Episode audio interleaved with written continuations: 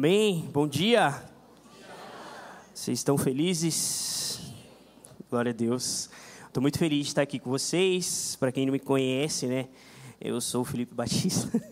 sou casado com a Lares, que está ali no, em algum lugar do canto. Ela sempre fica ali sentada no chão, né? Porque a gente tem o nosso filho João pequenininho, então a gente acostumou a sentar no chão com ou sem João, entendeu? É, faço parte aqui da família Desascope desde o tive o privilégio de ver a família Desascope nascer ali na, na casa do Douglas e é, desde então tenho caminhado aqui, dedicado a, um pouco da minha vida a essa casa. Amém? Então hoje nós estamos nessa série, né? Nesse mês nós iniciamos essa série que se chama Até que Ele Venha, né? E o Douglas, na semana passada, fez uma introdução da série, né? uma introdução do que significa esse tema, é, usando o exemplo da vida de Paulo. É, e Paulo, ali nos últimos momentos da sua vida, ele declara para o seu filho, para o seu amado Timóteo, que a coisa que mais importava para o seu coração era o retorno e o prazer de estar com Cristo. É, ele até fala que é, tanto ele quanto aqueles que amam a volta de Jesus iriam receber a coroa da justiça. É, e, e, é muito legal porque essa coroa ela está disponível para todos nós, nós amarmos a vinda do Senhor.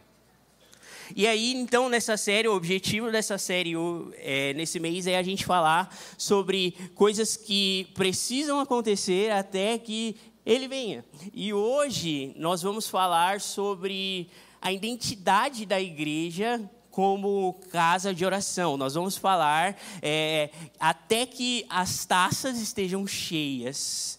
Porque quando nós enchermos completamente as taças, ele vem. é, na medida que nós vamos enchendo as taças, é, o tempo do fim vai se aproximando. Né? Então, eu queria abrir com vocês aí em Isaías 56, no versículo 7. Isaías 56, no verso 7. Amém? Se você achou, dá um glória a Deus. Se não achou, falou, espera um pouco. É, Isaías 56, no verso 7, diz assim, ó. Esses eu trarei ao meu santo monte e lhes darei alegria em minha casa de oração. Seus holocaustos e demais sacrifícios serão aceitos em meu altar, pois a minha casa será chamada casa de oração para todos os povos. Até aí, amém? Então, é, a gente pode ver aqui uma passagem do Antigo Testamento, é, com Deus por intermédio da vida de Isaías, está declarando para o povo de Israel que a casa dele seria chamada casa de oração para todos os povos. E que por meio dessa casa de oração, o povo encontraria alegria. E aí é, é muito interessante, porque se a gente olhar a narrativa bíblica, né? Eu gosto sempre de falar isso. Quando a gente olha alguma coisa lá no Novo Testamento, a gente olha uma coisa no meio do Antigo Testamento ou até no livro de Apocalipse, se a gente voltar a história lá para Gênesis, é a gente vai entender o verdadeiro significado daquilo que Deus falou e o verdadeiro significado daquilo que Deus está fazendo, porque por incrível que pareça, Deus ele está fazendo uma coisa só durante todo esse tempo. Ele está fazendo apenas uma coisa só. E ele começou a fazer isso lá em Gênesis, e ele continua fazendo isso perpetuamente até a volta de Jesus. Até os nossos dias hoje. Então, essa passagem aqui de Isaías, é, quando Deus ele declara: a minha casa será chamada casa de oração, não foi é, algo momentâneo, não foi algo específico para a época, mas foi algo que Deus desejou e planejou desde a eternidade passada.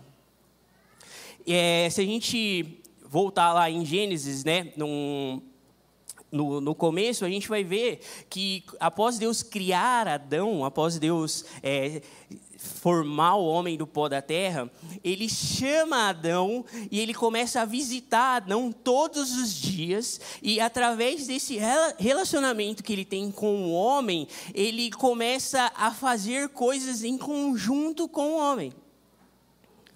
E aí você vai ver Deus chamando Adão e falando: Adão, vamos dar nome para os animais? Tipo, Deus não é criativo o suficiente para dar nome para os animais? Ele criou todas as coisas, mas ele convida o homem a partir de um lugar de relacionamento para dar nome aos animais e para participar daquilo que ele estava fazendo. E aí vai mais além, porque em Gênesis 2,15, se você quiser anotar, se você estiver anotando, é, Deus ele dá uma instrução para Adão, né? Ele fala para Adão que ele gostaria que o desejo dele era que Adão guardasse e cultivasse aquele jardim que ele havia plantado. Deus, novamente, né? Eu, eu, eu poderia falar, Deus é poderoso o suficiente para cuidar daquele jardim, para dar crescimento, né? A gente vê Jesus falando em Mateus que é, tanto que é Deus quem faz as, as flores brotarem, que é Ele que investe as flores, é Ele quem dá comida para os animais, é Ele que alimenta os passarinhos. Ou seja, Deus não poderia cuidar daquele jardim simplesmente sozinho. Ele poderia fazer isso, mas ele escolhe, por intermédio desse relacionamento, fazer isso e chamar Adão para participar daquilo que ele estava fazendo. E isso, embora pareça desconexo, está totalmente ligado com a nossa identidade como casa de oração como um corpo de casa de oração. É, porque embora a gente funcione aqui hoje é, com um culto público, onde tem uma pregação, nós estamos aqui nos tornando essa casa de oração. E isso é até muito louco, porque se a gente vê a sala de oração terça-feira, e a gente vê o que está acontecendo no mundo inteiro, diversas salas despertando, isso não é um hype momentâneo, não é algo que está acontecendo, mas é Deus quem está despertando o coração dos homens para que a igreja se torne aquilo que ele sempre desejou. Um relacionamento, e a partir desse relacionamento, Deus constrói coisas. E aí a gente vai para Apocalipse 5. Apocalipse 5 é, é um vislumbre um pequeno vislumbre do que está acontecendo na eternidade. Né? A gente não tem muitas passagens é, sobre o que está acontecendo na eternidade, mas essa é uma das passagens mais chocantes, porque ela acontece logo após, logo após, né? Não sei se eu posso falar assim, mas após a morte e ressurreição de Jesus. Ela acontece quando Jesus ele ressuscita e aí ele chama o seu servo João e ele fala: João, vem para cá, que eu vou te mostrar o que está acontecendo aqui em cima. Eu vou te mostrar algo é, inédito e eu quero que você escreva tudo isso. E aí o que João escreve aqui é algo muito interessante, porque se você olhar aqui o texto todo, né, eu não vou ler o texto todo, mas depois você pode ver, está acontecendo uma história lá no céu. Está acontecendo é, algo inédito. João está vendo um livro cheio de selos e o céu é totalmente comovido com aquela situação, porque diante daquele livro selado não existia ninguém que pudesse abrir aquele livro. E aí, um ancião, e aí João começa a chorar. João é comovido por aquilo. João é tocado por aquilo. E aí ele, um ancião chega para ele, toca nele e fala: João, calma. Porque o Cordeiro de Deus que for morto e ressuscitou é digno de abrir o livro e de quebrar o selo. Só que aí, se você continuar, você vai ver algo muito interessante. É, ele fala que é, João vê Jesus e aí quando João ele, é, quando Jesus pega o livro, é, a Bíblia fala assim, ó, no versículo 6, tá? É, 6 não, desculpa, é no versículo 8. E havendo tomado o livro, os quatro animais e os vinte e quatro anciãos prostraram-se diante do cordeiro, tendo todos eles harpas e taças de ouros cheias de incenso, que são as orações dos santos. Então, é, essa ideia de Deus de constituir uma casa de oração na terra não é algo que nasceu quando Deus criou os céus e a terra. Mas o próprio céu existe uma ordem sacerdotal. No céu, os anjos possuem uma função sacerdotal. Traduzindo isso, os anjos estão fazendo uma casa de oração dos céus. Eles estão diante de Deus com uma harpa, fazendo música, adorando a Deus através das suas canções e enchendo as taças de incenso. Nos céus hoje, aquilo que a gente está fazendo toda terça-feira aqui, aquilo que a gente fez aqui, a gente louvou e orou, é, está acontecendo todos os dias, sete dias por semana, 24 horas por dia. Desde a eternidade passada, os anjos estão nessa função sacerdotal. Amém? Tá dando para entender, gente? Glória a Deus. É, e aí a gente vai ver que isso não apenas aconteceu e está acontecendo nos céus, mas sempre foi o desejo de Deus. Então vamos voltar lá para o começo e ver a vida de Moisés em Êxodo 25, do 8 ao 9.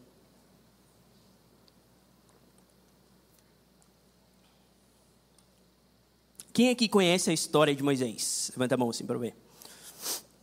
Então vou dar um breve resumo assim, mas depois se você quiser realmente saber o que acontecer, é, o que aconteceu, você pode assistir a novela da Record. Brincadeira.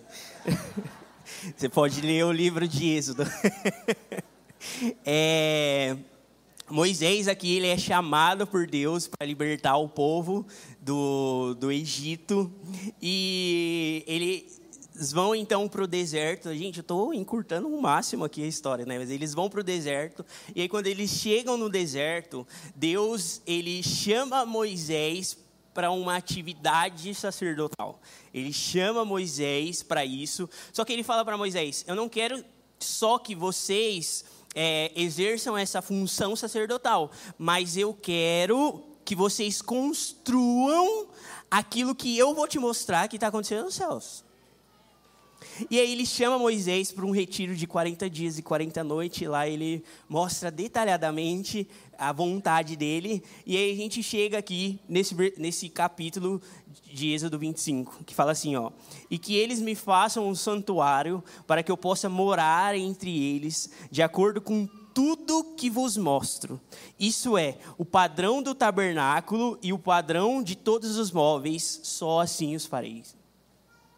E aí a gente olha para isso e a gente fica pensando, nossa, é, Deus ele está pedindo para construir um tabernáculo para ele, está pedindo para construir uma casa para que ele possa habitar no meio do seu povo. E não só uma casa, mas os móveis têm que ser exatamente de acordo com aquilo que ele viu, de acordo com as instruções que ele recebeu. E aí dentro desse tabernáculo é, é, funcionava algo, é, tinha algo específico dentro daquele tabernáculo que era chamado é, o altar do incenso. O altar do incensário. E, e depois você pode anotar aí para você ler a descrição de como é feito esse altar, está lá em Êxodo 30, tá? E aí esse incensário, esse altar do incenso, ele era funcionada, ele funcionava a partir da, do oferecimento do sacerdotal. Só o sacerdote poderia acender o incenso.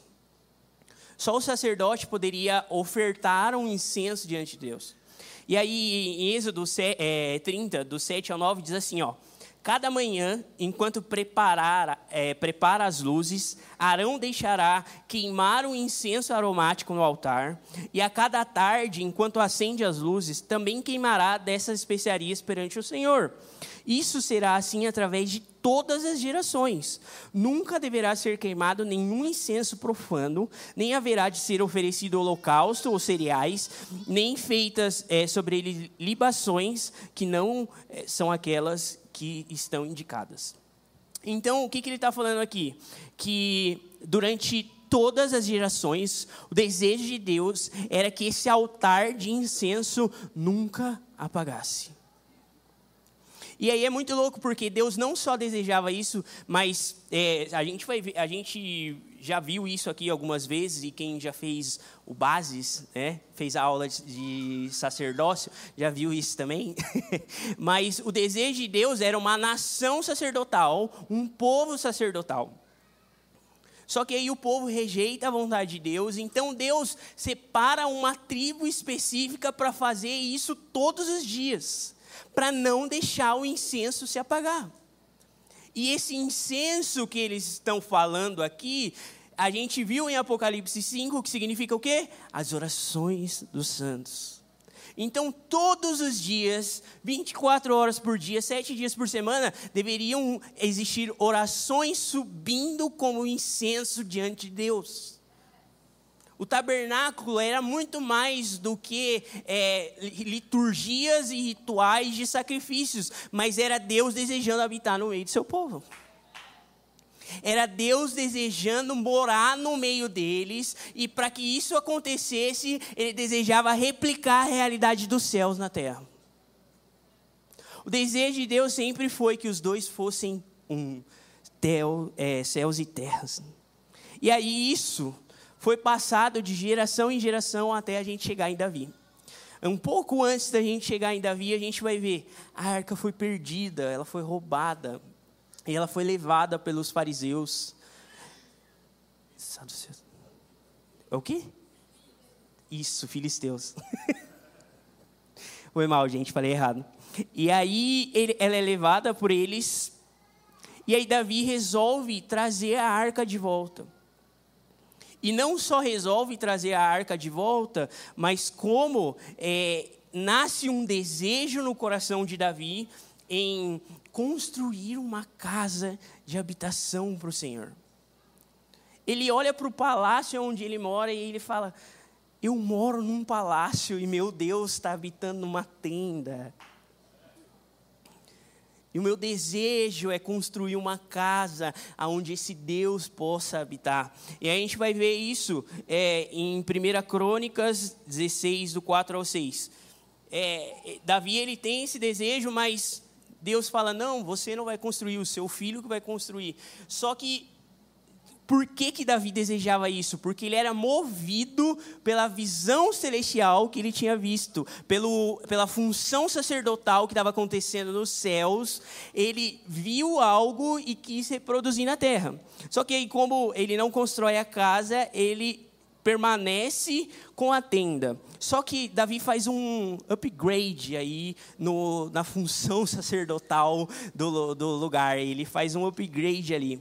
É, a gente vai ver aqui, ó e designou algum dos levitas para ministrar diante da arca do Senhor, para comemorar, agradecer e louvar ao Senhor Deus de Israel. Jeiel com instrumentos de corda e harpas, mas Asaf fazia músicas com cimbalos. Benaias e Zaiel, os sacerdotes, tocavam regularmente as trombetas diante da arca do pacto de Deus. É, 1 Crônicas 16, do 4 ao 6, para quem quiser anotar aí. Então, Davi, movido por essa realidade celestial que ele tinha visto, movido por aquilo que ele tinha visto, os anjos adorando a Deus com músicas e orações sendo oferecidas 24 horas por dia, sete dias por semana, ele decide financiar músicos e cantores para estarem diante de Deus 24 horas por dia, sete dias por semana. E não só isso, em Salmo 141, 2, Davi, ele tinha completamente entendido a função do incensário, que ele diz assim: suba a tua presença, a minha oração como incenso. suba a minha oração, a tua presença como incenso.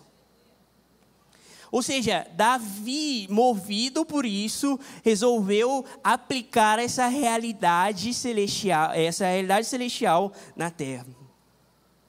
Só que aí não para por aí. Salomão, filho de Davi, ele então é, recebe a, o aval de Deus para construir ali a casa de Deus, para construir o templo de Israel. E aí ele com, começa então a construção movido pelas instruções de Deus, pelas instruções da lei, e não só isso, mas ele agora aplica a função musical dentro do templo.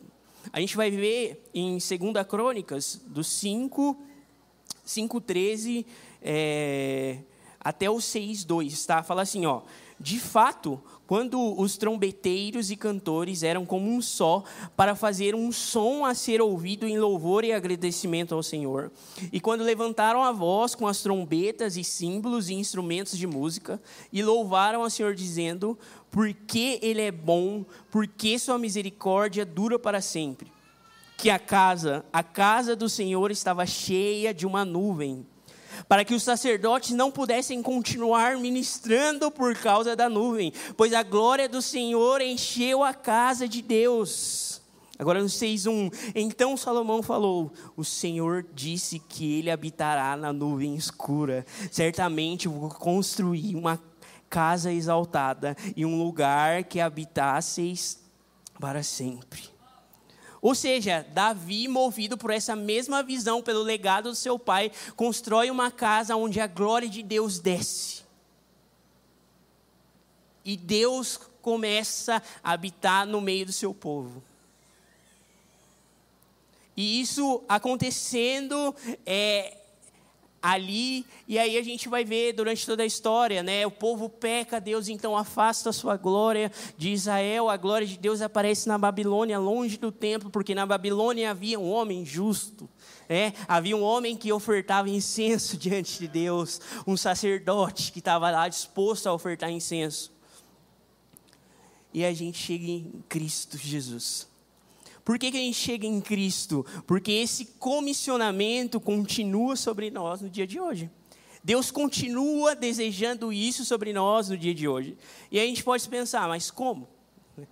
Como? Porque nós não temos um templo onde a gente acende incenso, a gente não tem é, uma arca da aliança onde a gente pode louvar a Deus o tempo todo. Mas Naquele tempo, Deus ele replicou a sua realidade celestial e a gente sabe que cada coisa do templo ela tinha um, um, um símbolo, ela representava algo do que estava acontecendo na região celestial.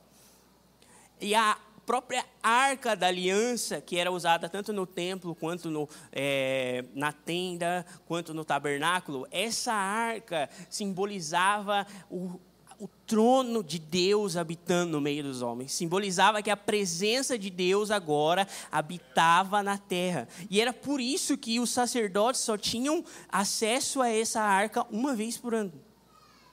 Porque ela era tão gloriosa e tão majestosa que os homens não podiam ficar diante dela a não ser que sacrificassem o animal e uma vez por ano correndo o risco de morrer. Só que Jesus ele vem, ele morre, ele ressuscita, ele nos lava com sangue glorioso. E agora nós nos tornamos a morada de Deus nós nos tornamos a morada de Deus. Paulo vai falar em Efésios que nós juntos estamos é, nos tornando um lugar de habitação para a presença, para a morada do Espírito. Nós somos as pedras vivas que estão sendo talhadas de acordo com a pedra angular.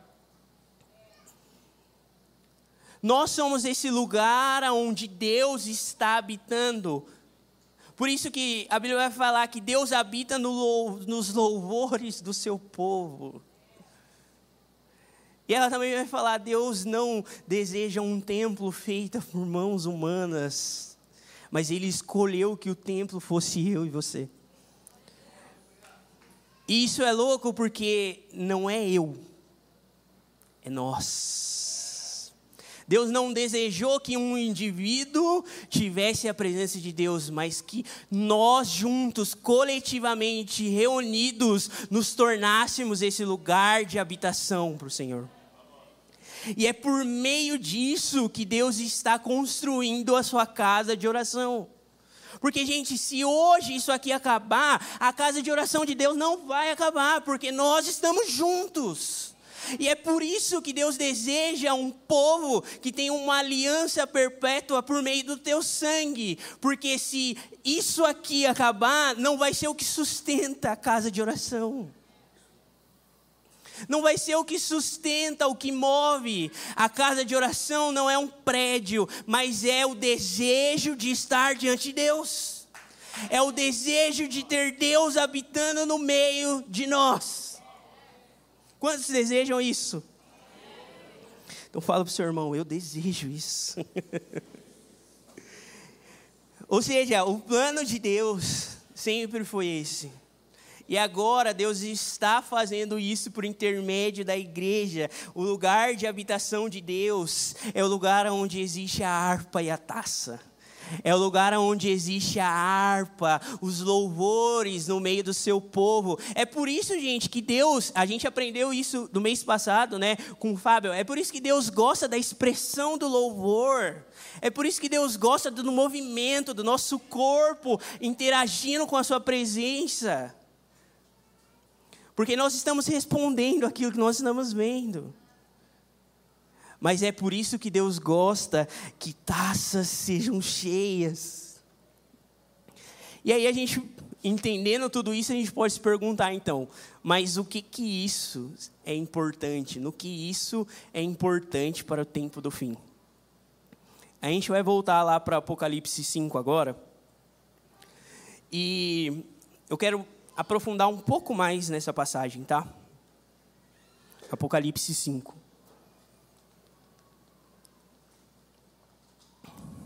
Fica a dica para a gente meditar sobre esse texto essa semana, aprofundar no conhecimento desse texto nessa semana.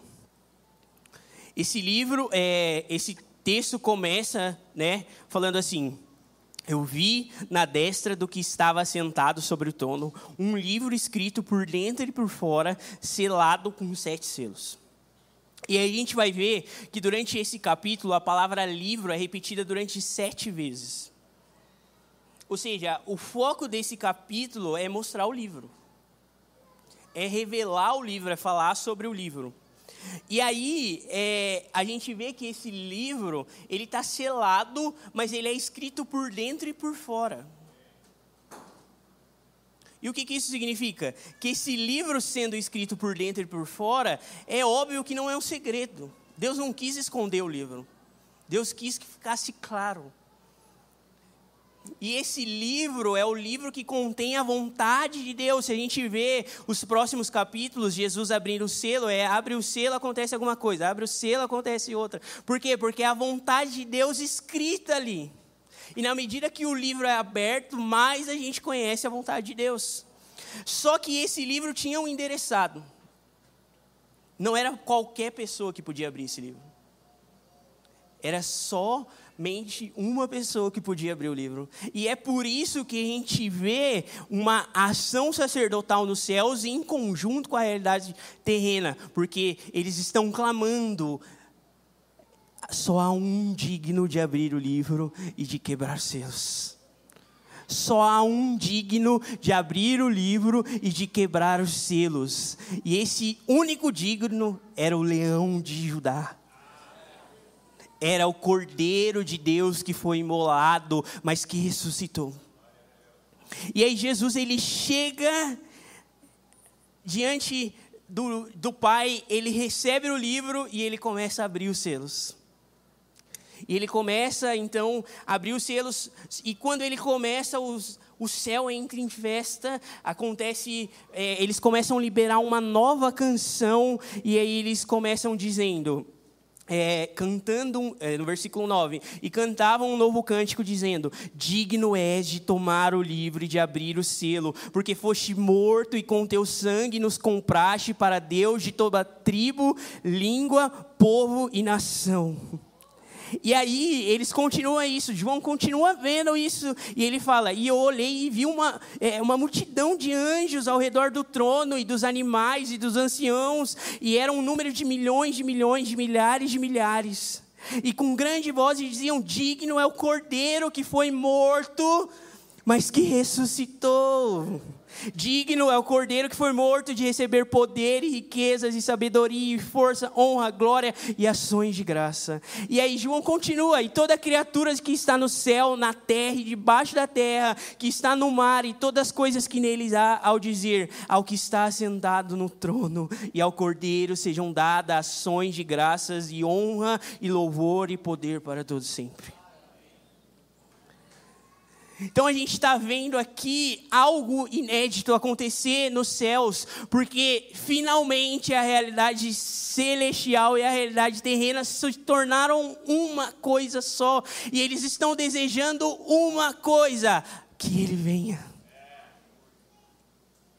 que ele abra o, o, que ele quebre os selos e que ele abra o livro para que o plano dele finalmente se torne verdade, para que o plano dele realmente se torne é, a verdade entre nós, Deus habitando no meio do seu povo.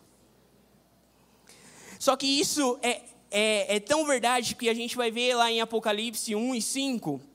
Se você puder abrir aí Apocalipse 8, do 1 ao 5, que diz assim, ó. E havendo aberto o sétimo selo, fez silêncio no céu por quase meia hora. E viu os sete anjos que estavam diante de Deus, e foram-lhe dadas sete trombetas. E veio outro anjo e pôs-se junto ao altar, tendo um incensário de ouro.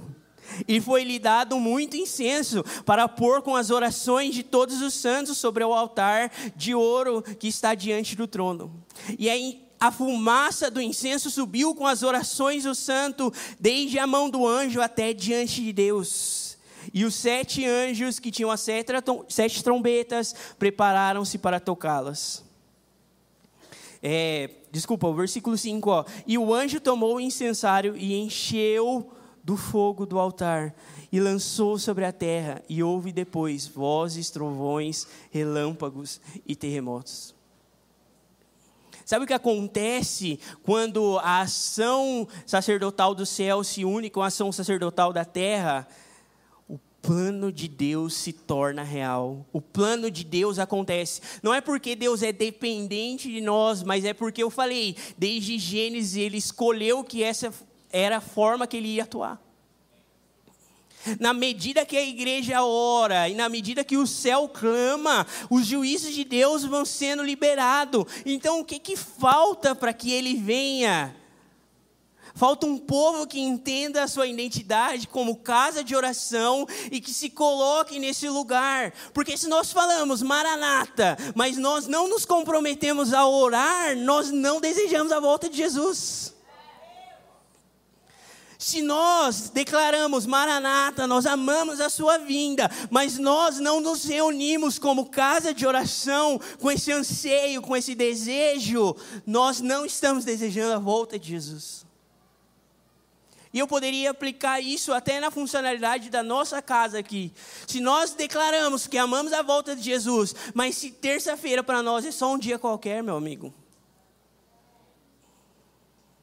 a gente não entendeu a importância do que a gente está fazendo. A gente não entendeu qual é o papel da igreja nesse lugar de oração. Nós não estamos vindo aqui orar e adorar a Deus porque é legal, mas é porque nós desejamos que Ele habite no nosso meio. Nós desejamos a presença de Deus entre nós. Amém? Só que tem uma coisa, gente. É, não é qualquer oração que enche a taça. Porque a gente vai ver isso é, lá em Números 10, 3. É, eu não vou ler, mas lá fala que, se você quiser anotar, né? Nadab e Abiú, os filhos de Arão, Cada um pegou um incenso qualquer e colocou fogo naquele incenso, e eles ofereceram fogo profano perante o Senhor.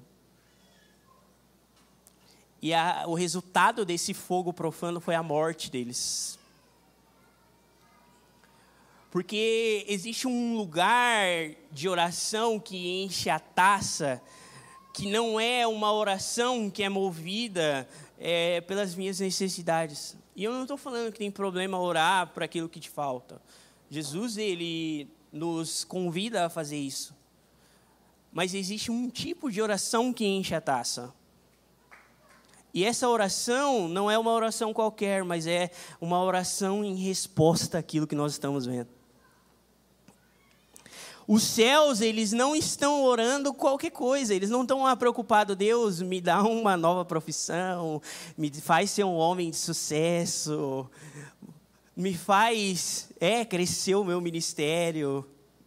Mas eles estão respondendo aquilo que eles estão vendo eles respondem aquilo que eles veem, e eles respondem tão ardentemente aquilo que eles veem, que nas escrituras eles são comparados como é, é, aqueles que ardem, aqueles que queimam. E não só isso, a Bíblia fala que os anjos desejam anunciar a gloriosa, é, a, a, a beleza da glória que eles estão vendo que eles gostariam de estar no nosso lugar. Porque eles estão respondendo aquilo que eles estão vendo. Sabe, nós não oramos por justiça porque alguém é justo, mas nós oramos porque nós vimos um Deus justo. E se nós vimos um Deus justo, automaticamente eu clamo por justiça. Nós não agradecemos simplesmente porque nós recebemos uma bênção, porque até nos dias maus a gente é convidado para agradecer. Em tudo dai graças, mas nós agradecemos porque nós estamos diante de um Deus que não poupou o seu próprio filho. Sabe, nós é, não respondemos à beleza de Deus só quando nós estamos em um culto, mas nós respondemos à beleza de Deus porque nós vimos e fomos fascinados por isso. Então, orar é responder aquilo que nós temos visto em Deus. E a forma como nós estamos orando, ela diz muito respeito daquilo que a gente tem visto, daquilo que a gente tem contemplado. E eu te pergunto, o que você tem contemplado no seu dia a dia? Porque se você só assiste vídeo de empreendedorismo o dia inteiro e é, vídeo de sucesso e você vai alcançar o seu sucesso em seis passos, uau, cara, você só vai pedir por isso. Porque você está contemplando isso o dia inteiro. Agora, se você só contempla a tragédia, a vida para você vai ser sempre um caos. Nunca vai ter solução. A gente olha, se eu sou uma pessoa que só contempla tragédia, eu olho para Israel com mais medo do que com anseio de que Deus venha e faça algo. Agora, se eu passo todos os meus dias contemplando a beleza do Senhor, meu amigo, tudo é transformado porque agora eu não oro, eu não clamo, eu não adoro por causa das circunstâncias da minha vida, mas eu faço isso respondendo quem Deus é. Eu faço isso de acordo com a resposta do que Deus é, e não do que está acontecendo comigo, e não do que está acontecendo no mundo. Esse é o papel do sacerdote. O sacerdote ele está entre céus e terra, olhando o que está acontecendo no céu e falando: vai acontecer aqui também. Não é só nos céus, Deus deseja a terra. Deus não criou a terra para destruir ela, mas Deus criou a terra para habitar nela. E se Deus criou a terra para habitar nela, ela tem que se tornar um lugar de habitação. Então nós vamos orar, nós vamos clamar, até que a terra se torne um lugar de habitação para o Senhor. Quem está comigo nessa? Eu quero orar até que a terra se torne um lugar de habitação. Diante disso, Deus ele tem um convite para nós. Esse é o nosso papel sacerdotal, Deus ele nos convida a ser um sacerdote do Senhor, individualmente, mas coletivamente. E aí eu te pergunto, como está a sua vida de oração?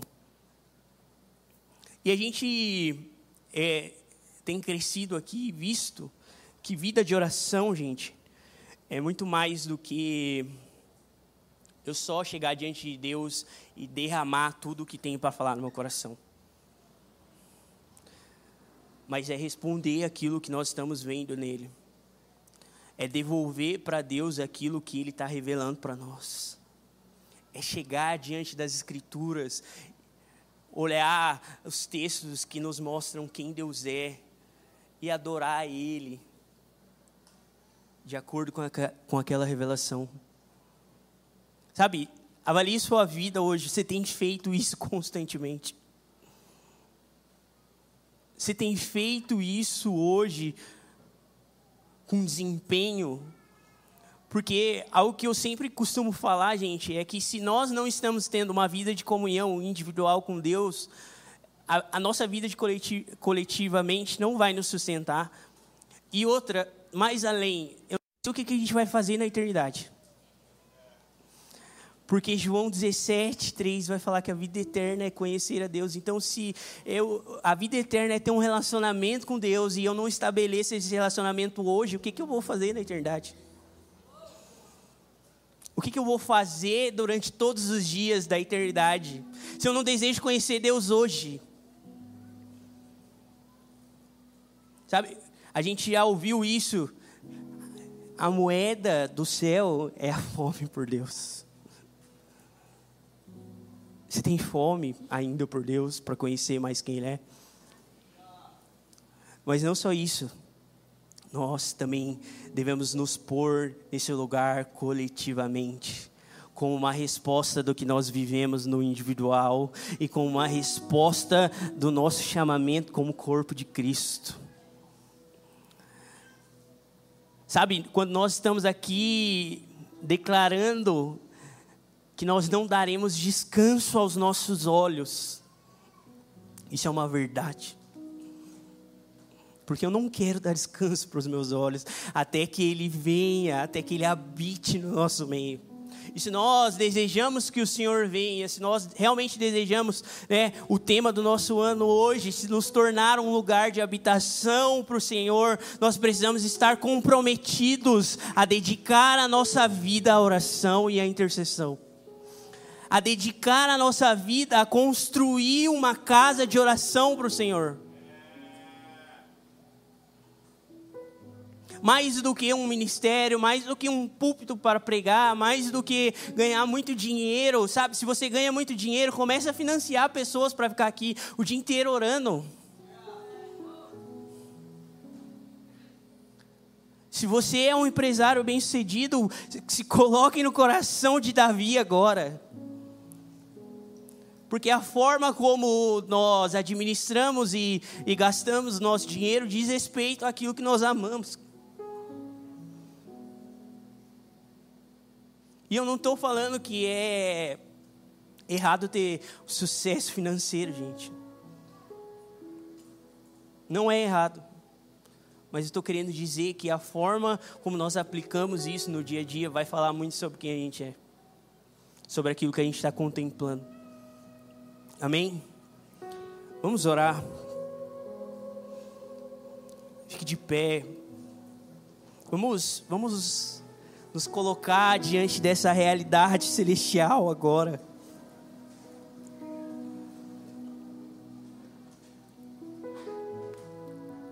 Nós, como igreja, hoje precisamos entender isso. Nós só vamos viver a vontade de Deus expressa nas Escrituras quando nós nos posicionarmos nesse lugar de oração, nesse lugar de adoração.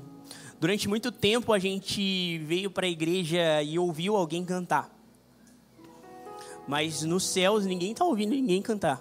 Eles estão combinando. Adoração e intercessão é uma coisa só. Se você vem aqui só para ouvir alguém cantar, você não está entendendo o que está acontecendo nos céus. Se você mesmo não está olhando e vendo aquilo que nós estamos declarando. Então, que nesse momento não seja só ouvir o que eu vou falar, ou ouvir o que vai ser cantado, mas que seja um momento de você contemplar Deus com seus olhos. Pai, em nome de Jesus, nós te agradecemos por isso, Senhor. Nós pedimos, compartilha o seu coração conosco, Deus. Assim como você compartilhou seu coração com Moisés, compartilhou seu coração com Davi, o Senhor compartilhou seu coração com João, nos convida até o lugar onde o Senhor está, nos permite ver o que o Senhor está fazendo hoje, Deus. Nós queremos participar daquilo que o Senhor está fazendo, Pai. Nós queremos nos tornar um lugar de habitação. Nós queremos encher os céus de oração. Que a família de Zoscope seja responsável por encher as taças de oração, Deus que o Senhor cumpra em nós, que o Senhor ache em nós um lugar para nos tornar a casa de oração para todos os povos, Deus aonde não há distinção, Deus, não há distinção, não existe mais grego, não existe judeu, não existe homem, não existe mulher, não existe escravo, não existe livre, mas Cristo é tudo em todos. Nós desejamos nos tornar esse lugar, Pai. Faz isso em nós, no nome de Jesus.